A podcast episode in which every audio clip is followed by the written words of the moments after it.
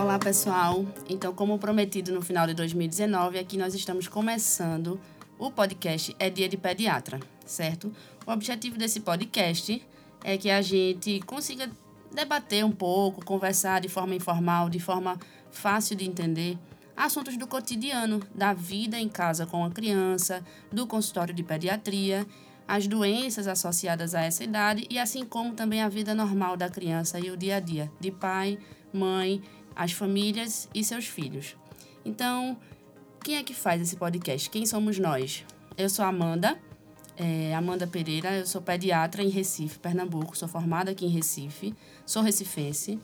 E junto com uma colega que vai se apresentar, nós resolvemos criar esse podcast na, na ideia de trazer um material legal para as famílias escutarem no trânsito, escutarem no caminho para o trabalho, escutarem no momento que estejam livres que estejam cozinhando, que estejam fazendo alguma coisa que possam prestar atenção em alguma coisa de áudio e trazer um conteúdo informativo e legal para para que todos possam ser sempre atualizados com informações de conteúdo seguro.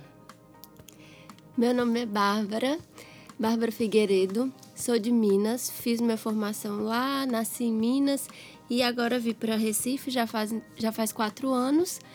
Fiz aqui minha formação de pediatria e agora atuo como pediatra. Além disso, tenho um bebezinho de nove meses também e até por isso é essa motivação para esse podcast. Espero que seja útil e que seja um convite a vocês à reflexão, a gente debater, trocar ideia de temas que eu acho que são importantes para a maioria das pessoas hoje em dia.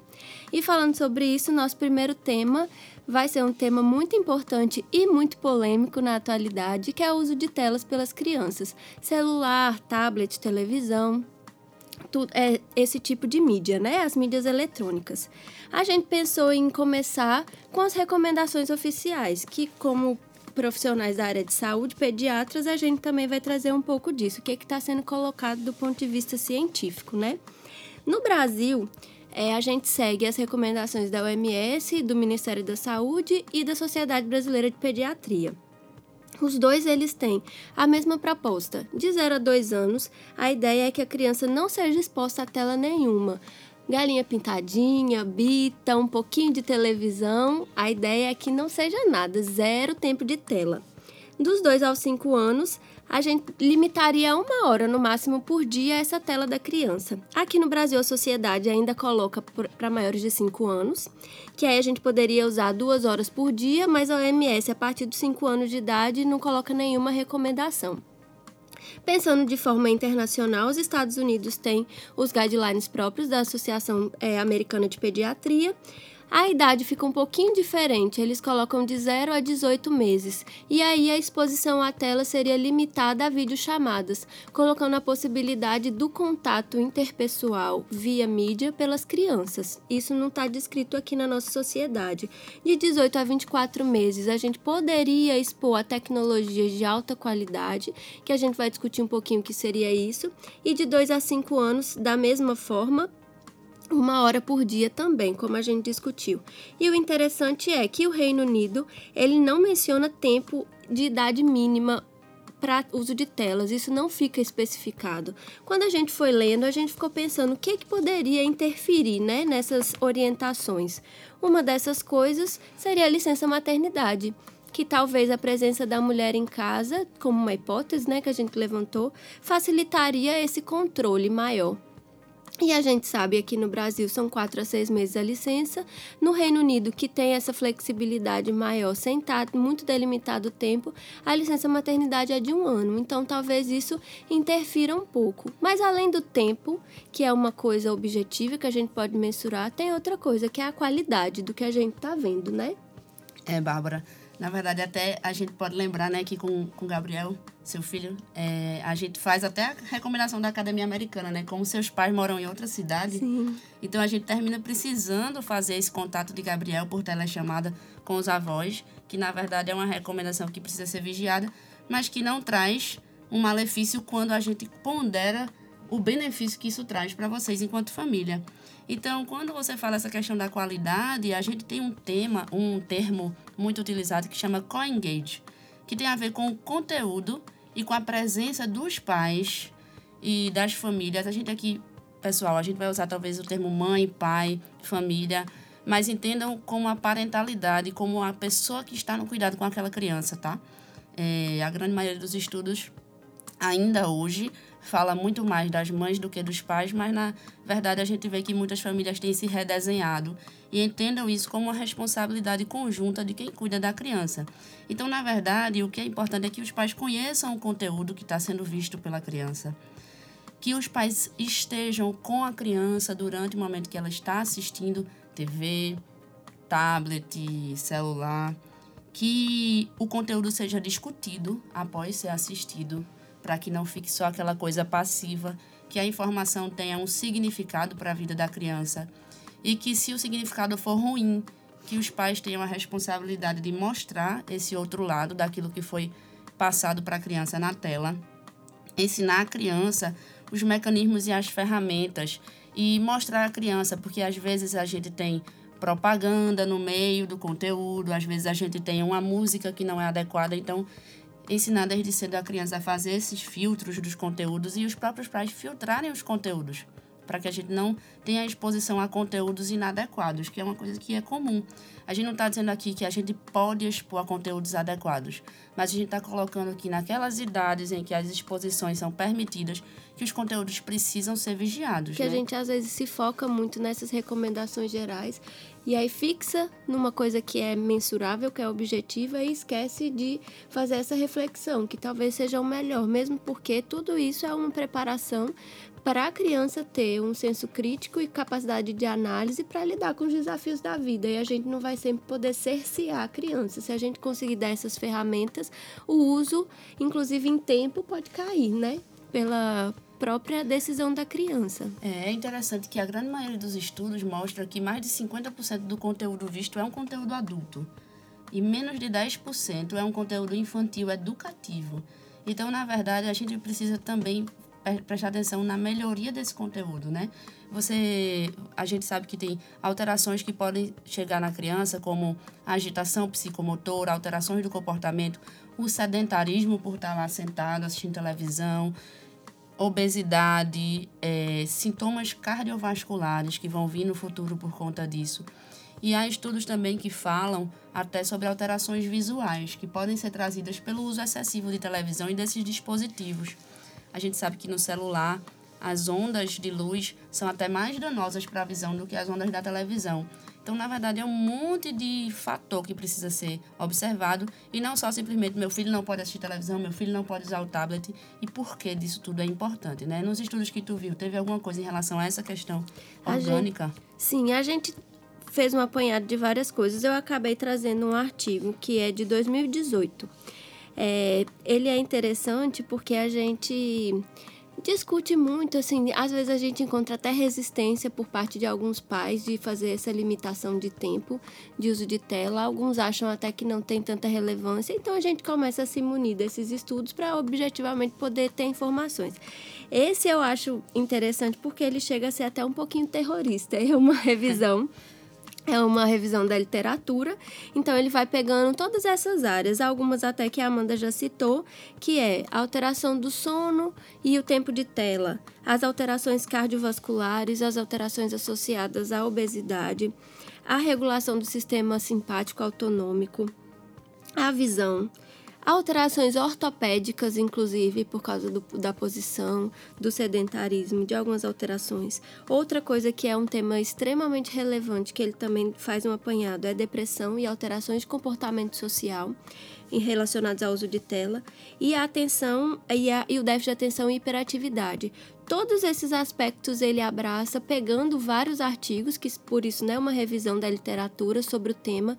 Então, cada tópico a gente tem um universo inteiro de vários artigos que ele traz, todos com desfecho negativo entre o uso de tela e, a, e, e, essas áreas, e ele coloca um estudo de caso no final, que é interessante. Tinha um paciente que ele avaliou com diagnóstico de TDAH inicialmente, e quando ele foi fazendo todo um levantamento, fazendo uma análise mesmo da vida da criança, viu que tinha uso excessivo de dispositivos eletrônicos, tanto televisão quanto videogame, tablet, inclusive com televisão dentro do quarto, que é uma coisa que hoje em dia, só fazendo um parênteses, é uma coisa muito discutida e muito debatida, o papel da televisão nos quartos, para a gente evitar esse tipo de coisa, porque obviamente aumenta o uso, aumenta o uso em horários que seriam inadequados, como antes de dormir, e aí o que, que ele fez? A proposta terapêutica dele foi suspender todas as medicações que estavam em uso, suspender completamente o uso dos dispositivos eletrônicos, inclusive desligar à noite, porque no, na, no levantamento dele ele coloca que até as próprias ondas mesmo de transmissão elas já seriam maléficas, então tirou a televisão, tirou o videogame, absolutamente tudo, e foi avaliando a criança a cada semana. No final da, da análise, um pouquinho mais de um mês, a criança já tinha muita melhora dos sintomas gerais, e inclusive ao final dessa de toda a avaliação dele, ele começou a questionar o próprio diagnóstico de TDAH, como se fosse mesmo só secundário ao uso excessivo dos dispositivos eletrônicos e das telas. Eu acho que a Amanda tem uma história muito boa para complementar esse caso também da vivência dela de consultório. Então, como a Bárbara falou, eu tive a experiência agora no final do ano de 2019 com um paciente que a família estava muito angustiada com a possibilidade de diagnóstico de autismo. Então, por que o autismo? Bárbara falou do TDAH e o autismo é outra doença que tem muita alteração comportamental, né? Muita alteração com a relação sensorial com o ambiente. E aí a gente se questiona, poxa, será que assistir televisão vai deixar meu filho autista? Será que assistir televisão vai deixar meu filho com TDAH?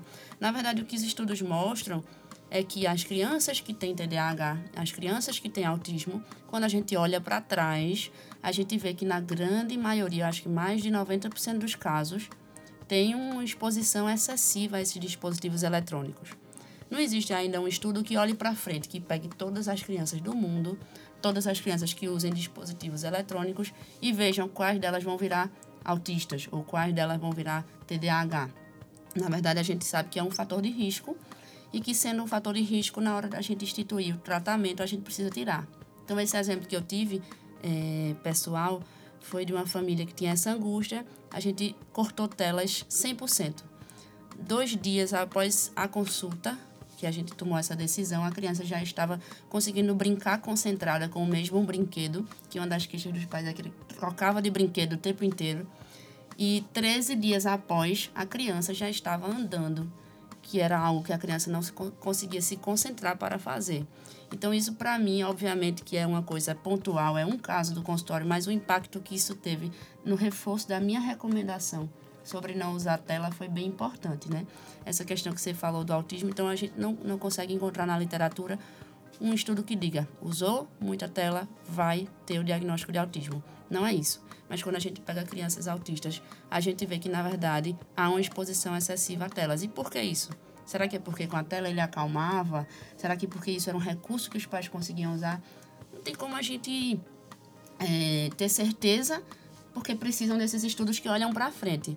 Mas uma coisa que a gente sabe é que quando a gente institui isso na, no tratamento de tirar, a gente vê uma melhora significativa é, dessas crianças. Acho que vale também uma a gente citar que em um dos é, manuais, não, não, chega a ser um manual, né? A SBP lança vários documentos, um desses documentos sobre o uso de tela coloca num dos parágrafos cita como os atrasos de linguagem sendo hoje em dia principal, tendo como principal causa a exposição excessiva à tela. Então, crianças que estão adquirindo a fala mais tardiamente, apenas pelo simples motivo de a gente estar tá expondo de forma muito precoce e um, um número também exagerado. Então, isso também é outra coisa. De toda forma, são assuntos muito recentes, porque eu acho que na nossa infância, eu me lembro quando teve o primeiro computador na minha casa, eu já não era tão pequenininha assim.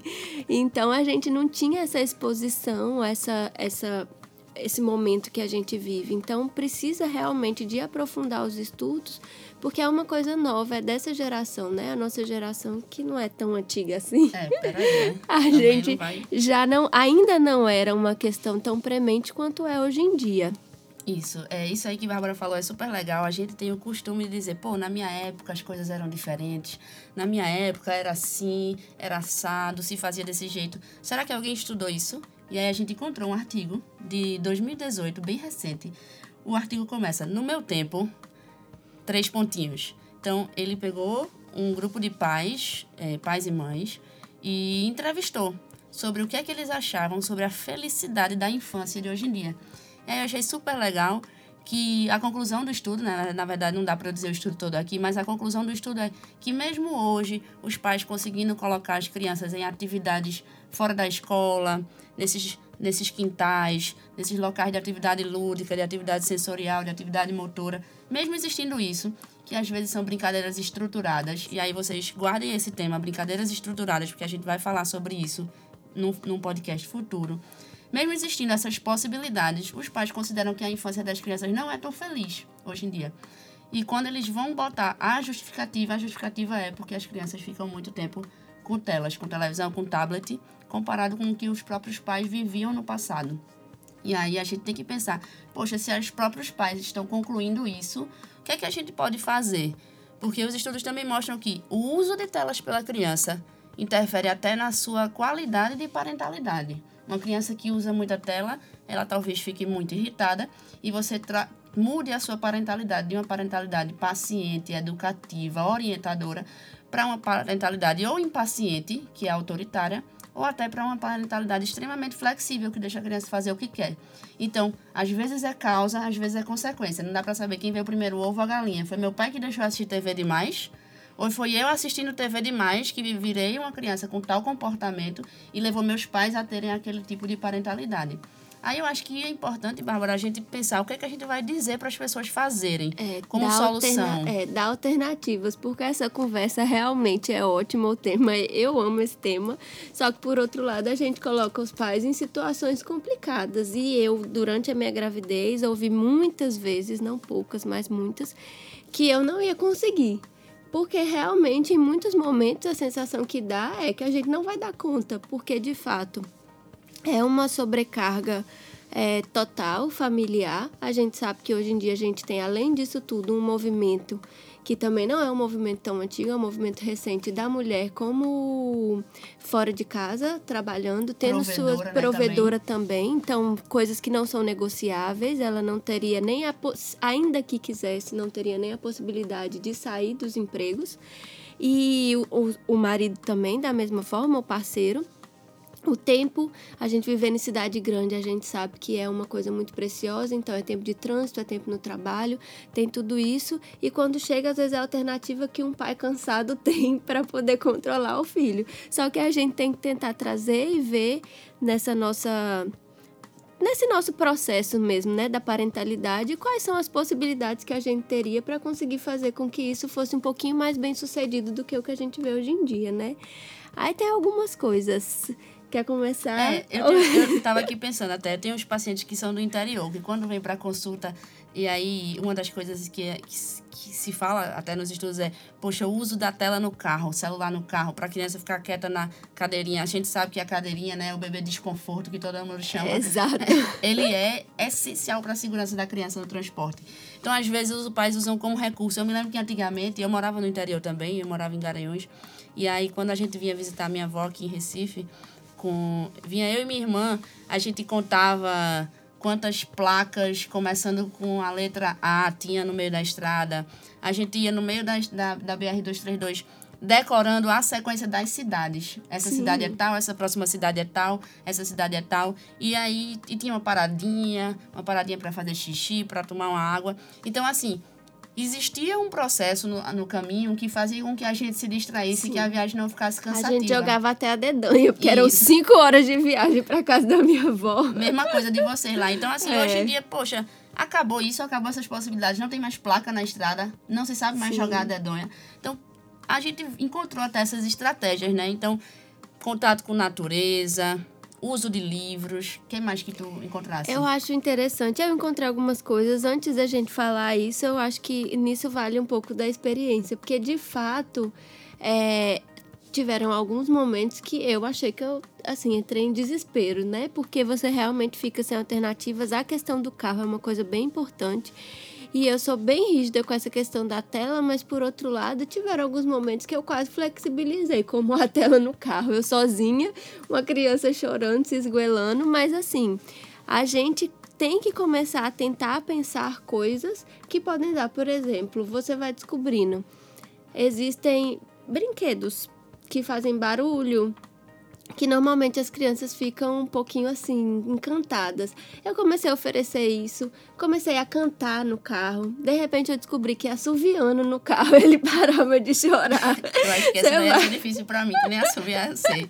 Você vai vendo possibilidades. E além disso, é, uma das coisas que a gente coloca muito é o brincar livre, né? E até retomando um pouco a fala da Amanda, desse, desse paciente dela que começou a conseguir brincar, eu li uma frase uma vez da de uma das pessoas que seguem o método Pickler e eu achei essa frase muito impactante. A profundidade ou a superficialidade com qual a criança brinca é um indicativo do grau de felicidade e satisfação dela. Quanto mais capacidade de se aprofundar naquela brincadeira, então se concentrar, ver todas as possibilidades que aquele objeto oferece, mostra uma criança segura e feliz. Então, desde muito pequenininho, isso foi uma luta lá em casa com a minha família, até com a pessoa que me ajuda, porque eu deixava o Gabriel sozinho, obviamente não sozinho sem supervisão eu sentava quietinha, ficava fazendo nada, nem celular, nada, e deixava ele com alguns poucos brinquedos, no começo paninho, essas coisas, e deixava. E deixava e todo mundo, meu Deus, esse menino sozinho. Eu falei, ele tá sozinho, tá comigo, mas eu tô deixando ele ir. E fiz um quarto montado assim, né, na altura dele, para as coisas dele. Hoje em dia ele acorda, simplesmente desta caminha, pequenininho vai engatinhando pega os brinquedinhos e vai. Então, isso é uma questão do brincar livre. Você acaba que isso me dá um tempo, uma tranquilidade, porque às vezes ele acorda de manhã, mas eu posso fazer um café. Tem tranquilidade, o quarto tem uma segurança para ele tem a câmera e ele consegue se dedicar a esse ato de brincar, que às vezes a gente vê hoje em dia que a criança não consegue, fala, bota para brincar, mas ela fica, joga o brinquedo, aí pega, às vezes é uma oferta também muito grande e a criança não consegue aprofundar. Então, dá à criança a oportunidade de descobrir, evitar isso, não pode isso, não pode aquilo, deixar ter um espaço que seja minimamente seguro, que a criança possa se doar. A parte da natureza, que a Amanda já citou, que é uma coisa que a gente tem perdido. E tem um livro que a gente leu e gostou muito, que é esse Tela com Cautela, que é da Rafaela Carvalho e da Roberta Ferec. Não sei se é assim que pronuncia, mas elas colocaram uma coisa, isso para criança um pouquinho maior, que eu achei fantástico, que é o pote do tédio. Pô, isso é muito legal. É, muito. Elas colocam várias coisas simples, tipo bater um bolo, fazer fantoche com meia furada. Aí você vai, faz esses papeizinhos, bota num pote. A criança começou a se estressar, não quer, tá entediada, não sabe lidar com isso. Você vai lá, tira do pote e vê se a criança topa. Então também seriam alternativas e coisas que você pode fazer em casa, montar um quebra-cabeça, cozinhar junto. Então eu achei essa ideia muito fantástica. Com certeza vou adotar quando meu filho tiver maiorzinho. É, eu até assisti uma palestra de Murilo Gun. Murilo Gun, ele é recifense, mas atualmente ele mora no estado de São Paulo. E ele trazia isso aí do tédio, do ócio criativo, como a gente tem perdido hoje em dia, né? Às vezes o, a criança tá brincando com o controle remoto, fingindo que o controle remoto é um barco, é um navio, e a gente chega lá, menino, isso é o controle, toma teu barco. E aí todo aquele processo de criatividade que a criança estava criando, a gente joga por água abaixo. Então eu digo muito aos pais assim, compra graveto, compra papel seda, vai construir uma pipa, vai fazer com a criança aquela brincadeira, coloca fita isolante no chão, constrói um, uma pista de corrida e faz os carrinhos correrem um atrás do outro na pista de casa. Então, isso tudo são coisas que a gente precisa trabalhar. Eu acho que a gente podia fazer um podcast depois sobre brincadeiras. Brincar acho livre, que isso vai é. ser bem útil, assim, para todo mundo. Mas essa questão que ela falou do pote do tédio vem associado a uma outra opção que o livro traz, que é não fazer nada. Exato. E aí, isso que ela falou de Gabriel, né, que é o filho dela, foi bem interessante. Um dia eu tava jantando na casa dela, eu, meu esposo, o esposo dela, e aí Gabriel acordou. A gente olhou pela babá eletrônica e eu disse: peraí, não vai buscar ele não, deixa eu contar. E liguei o cronômetro do celular. E ele ficou 18 minutos brincando com o ursinho que tinha em cima da cama. E isso aí faz, por exemplo, permitiu com que a gente lavasse os pratos, rearrumasse a mesa e deixasse tudo pronto para poder pegá-lo com segurança em relação ao ambiente e ficar todo mundo tranquilo com a chegada dele de volta à sala.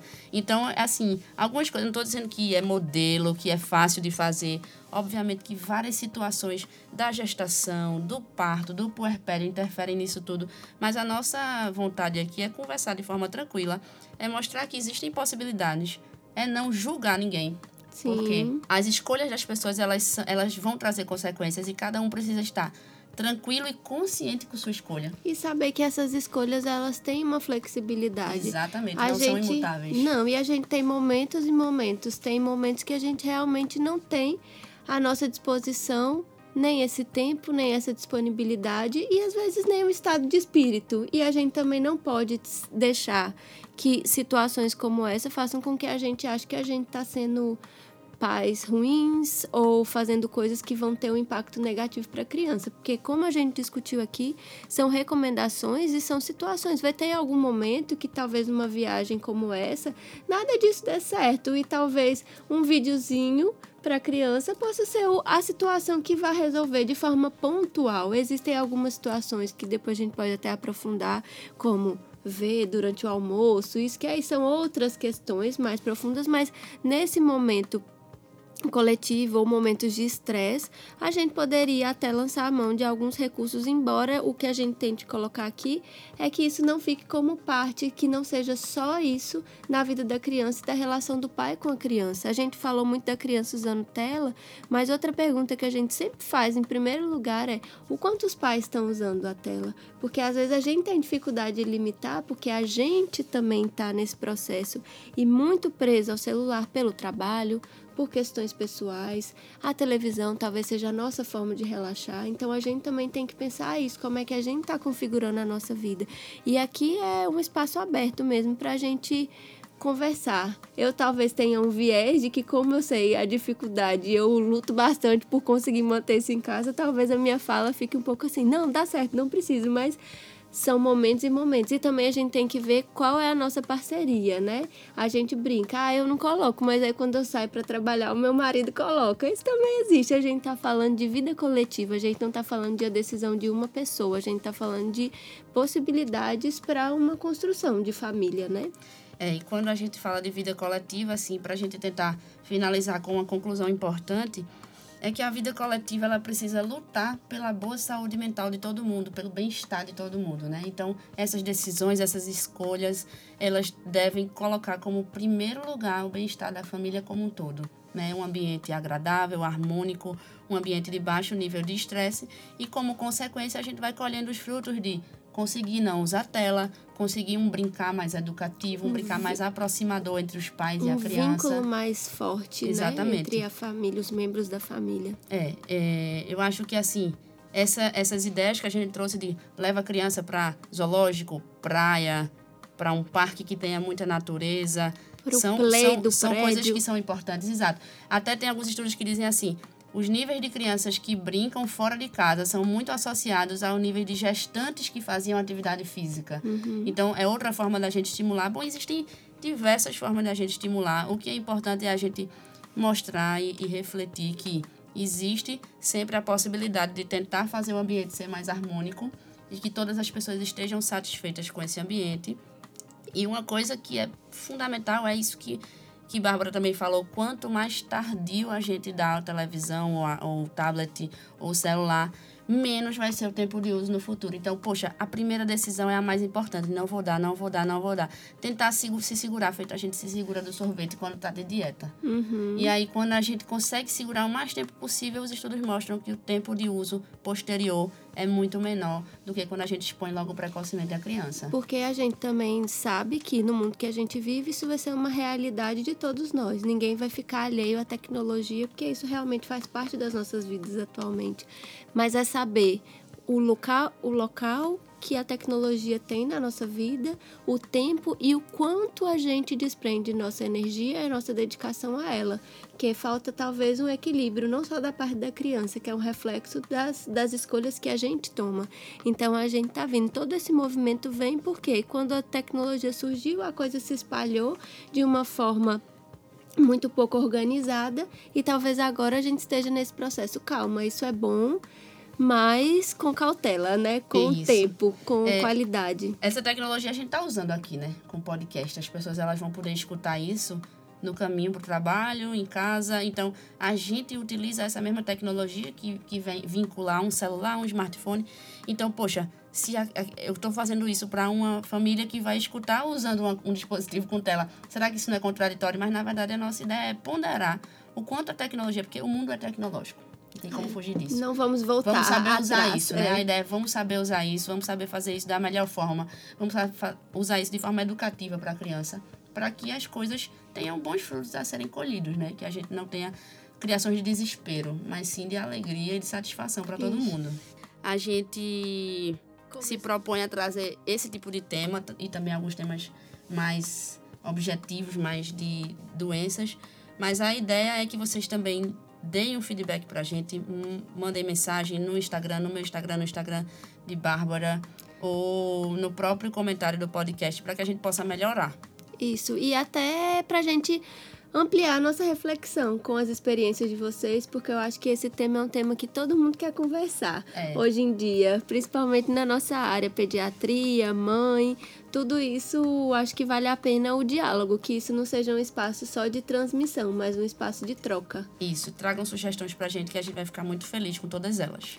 Sim, se tiver ficado algum termo desconhecido para vocês, alguma coisa muito técnica que a gente tenha utilizado, vocês, por favor, enviem sugestões que a gente retoma no próximo podcast. O nosso canal principal de comunicação vai ser nosso Instagram, Dia de Pediatra, e a gente vai ficar muito feliz em receber o feedback e as mensagens de vocês. Muito obrigada e até a próxima!